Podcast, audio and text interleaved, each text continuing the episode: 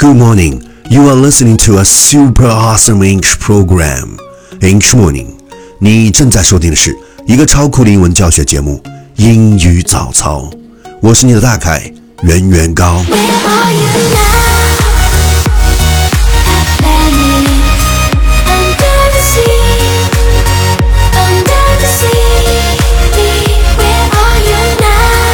每天一句跟我练，英文越变越牛掰。Our topic today is Where you are now is not where you will always be.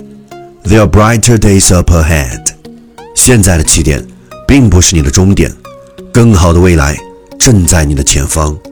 Keywords 单词跟我读，always, a l w a y s, always 总是。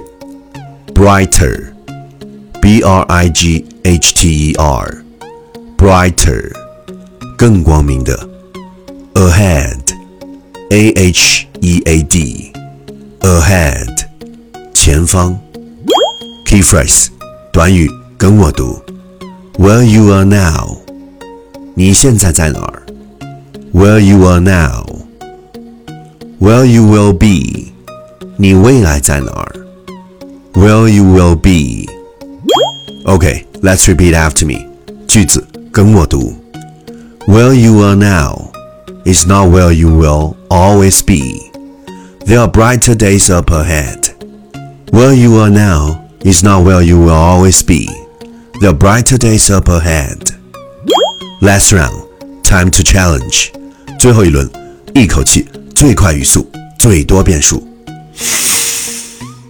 Where you are now is not where you will always be. There are brighter days up ahead. Where you are now is not where you will always be. There are brighter days up ahead. Where you are now is not where you will always be. There are brighter days up ahead. Where you are now is where we will always be. There are brighter days up ahead. Where you are now is where we will always be. Where the brighter days up ahead. Where you are now is not where you will always be. There are brighter days up ahead.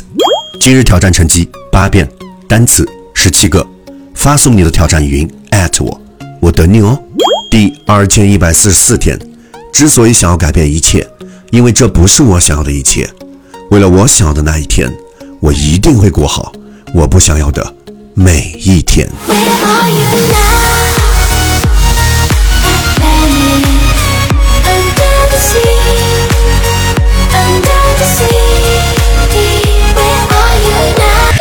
今日分享到此结束。That's all for now, but don't forget to subscribe our new program channel. We'll be to catch our new intro program for each morning. I'm 原原高。